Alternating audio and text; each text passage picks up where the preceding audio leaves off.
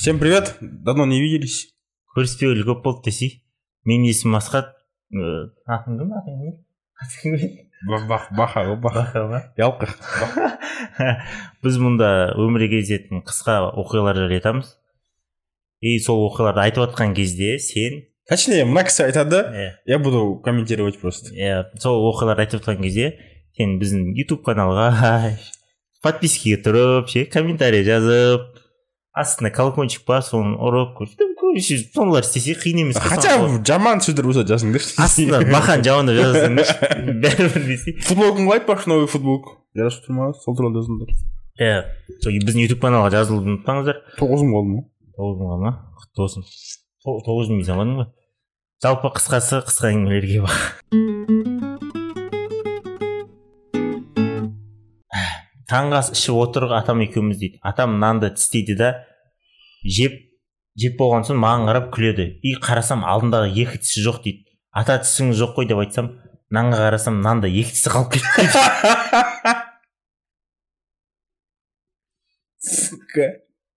Тамақ ішкен келмей қалатын сияқты ғой. иә. ана нан жеген сайын есіңе түсіретін сияқтысың ғой Ана бір театрда ма біреудің монологы бар еді ғой ше. Апасының атасының бір тіс салатын суын ішіп қойған ше. Сондай бір история бар там біреудің монологында.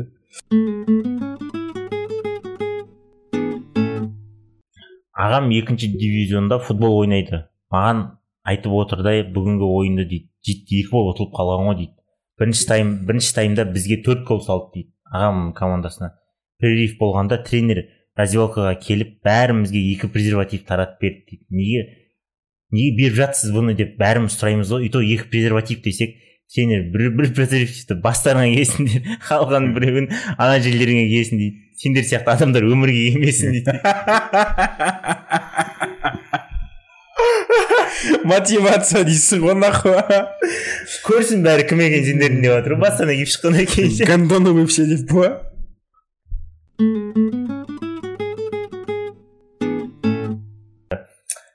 қызымды мамаммен таныстыруға әкелген ғой шай ішіп сөйлесіп болып мамам менің детский альбомымды қызыма көрсетемін деп бәле болса бола ма дейді альбомды ашып қалсам мен отырмын пиздюк дейді қолым бәрі боқ боқ аузыма салайын деп ұялып кеткен ғой дейді плюс қызым енді күніге прикол ұстайды маған дейді не жейміз десем мен мен тамақ жеймін сен не жейтінін білмеймін деп ше. Ана ма? Ана бар ғой бір сөз ше. Тіше боғыңды же дейтін сөз ше. Приобрел новый смысл дейсің ғой. е ана прикол ұстайды ше. қыз Жоқ, сен оған айтсайшы анау.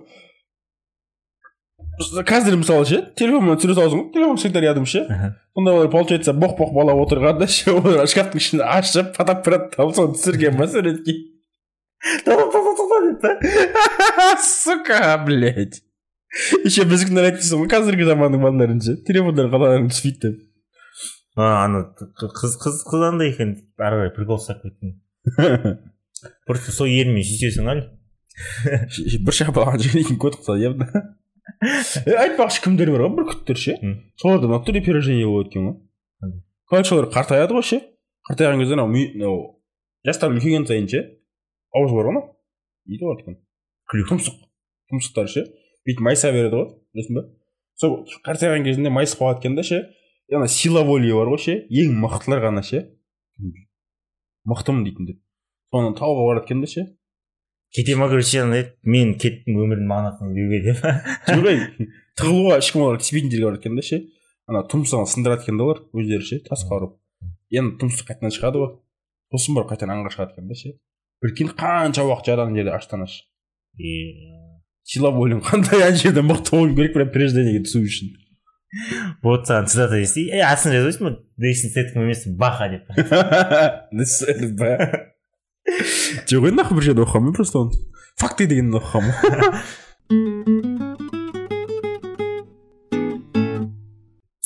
мектепте ғой минет деген не екенін біліп алып балдарға айтып жүрмін ғой дейді. Минет деген не екенін білесіңдер ма деп. Бір досым тамақ деп ойлаған ғой дейді. Еще үйге барып минет жасап беріңіздер деп айтқан екен. Дейді ебать нахуй. тоқтатып е айтамын деді дейді маған. Тоқтатып ей құма ол ондай зат емес ондай, ондай нәрсе емес деп. А то үйдегілер плотно таяқ жейді. Дейді қой какой то бір сестраңа ма да ше ше сковородка ма бірдеңе басыңа жаман дейін деп тұрған жерде қолынан түскен нәрсесі ше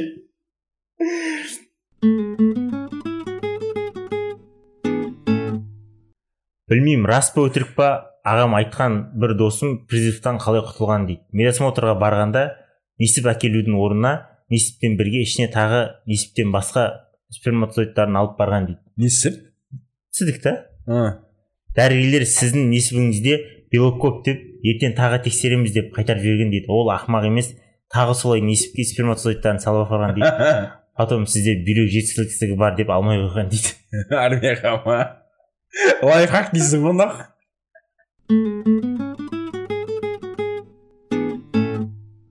презентация жасағанмын соңғы жағына скример қойғанмын ғой дейді прям қорқытатын видео дейді мұғаліммен группаластарым ойнаймын деп ойлағам дейді келем сабаққа көрсетіп отырмын ғой бәріне презентациямды дейді и мұғалім молодец все жалғастырмай қой деп жауып қойса бола ма дейді мә облом деп кеткенмін дейді да екі үш күннен кейін мұғалім келіп маған айтады дейді сенің презентацияң лекцияда көрсететін болдық деп. Бір мұғалімге ұнап қалды деп айтса бола ма дейді. Ана лекцияға срочно қатысу керек дейді. Финал үшін ба? А өміріңде бірінші рет лекцияда ұйықтамай отырасың ғой до конца ше? Бәрін бәрін ұйықтатқызып отырасың ұйықтамаңдар қараңдар қараңдар деп ше. Қара қара қара қара деп кульминация кульминация деп ше.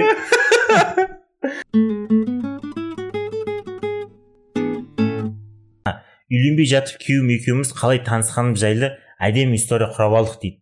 Ал шын мәнісінде мен түнде кетіп бара жатқанда бумажнигі түсіп қалған дейді. Ал артынан ә, бумажник түсіп қалған сол бумажнигімді алып бір жігіт артынан жүрген дейді. Мен одан қашып ой құтыла алмай ол мені артынан не қуалаған дейді. Еще қасыма жақындаған кезде электрошокермен ананы ұрғанмын ғой дейді. Еще ана жігіт талып қалған дейді. Еще мен соттаймын құртамын ақша төлеткіземін деп біраз әңгіме айтты дейді. Соңында қазір екеуміз үйленейін деп дейді. Ешкімге айтқың келмейді история ма сол айтады ғой тихоря қай жақта таныстың десе сол турцияда тілде ғой деп ше ол инклюзив қой деп ше болмаса инстаграмда салатын жақсың ғой жоқ ол барды да короче кола сұрады кола болмады виски алды да деп ше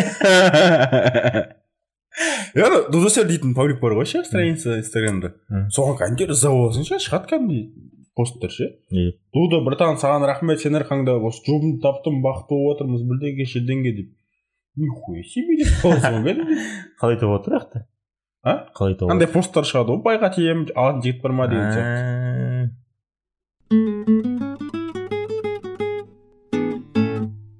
Үнемі күйеуіміз екеуміз вино ішіп закуска жеп кино көреміз деп жоспарлаймыз да.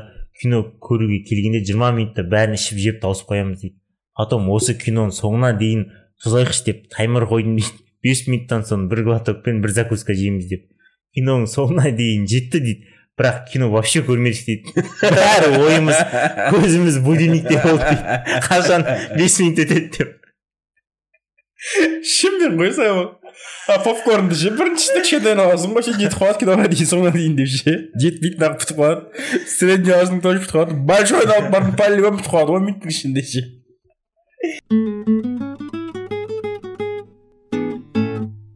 Менің досым гений еб твою мать гений дейді требуются девушки модели нет модельной внешности деп вакансия берген ғой дейді енді модельный внешности бар қыздар оған жазып фотоларын жіберіп жатыр дейді е шешсең ойыңдашы мен бір қыздан сурет жинап алатын жақсың ғой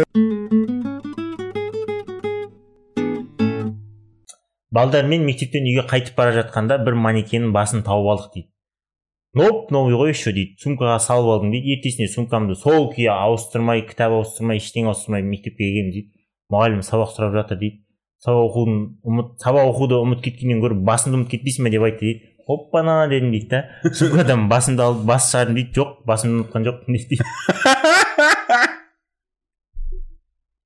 неге біздің басқа осындайлар келмеген а өміріміз до того скучный сияқты соны айтамын ғой сосын неге ештеңе ба соны айтамын ғой хотя бы манекен басым болса да бір кукланың басында бірақ бізде қызық болған короче пышақ бар ғой бабочка дейтін пышақ білесің ба сондай пышақ болған менде ше бокалшық пышақ бабочка дейтін пышақ а чук чук еще ағамдікі болған ғой ағамнан сабаққа барып мақтанып келейінші деп ше понты ценнее всего ғой уақыттан келе іште ағам ғой сөйтіп сонымен әдес екеуміз қайтып келе жатырмыз да ше и жолда баклажка жатыр да ішінде цветі ақ біз оны қайдан білейік пе ашып кеткен айран екенін ше тез газ пайда болады ішінде біз қойып қоямыз ана пышақпен теспекші боламыз тесіп қаламыз екеуміз бетімізге блять мусордан тауып алған баклажка еще ішінде ашқан айран ғой блять түріміздің бачыда шыққан тұғын сука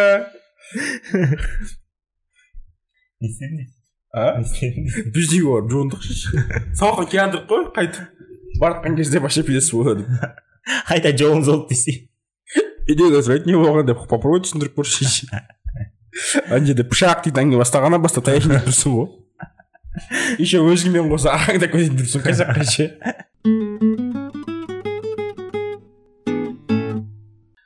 видеоны до конца до конца осы уақытқа дейін көрсең мужиксің молодецсің красавчиксің.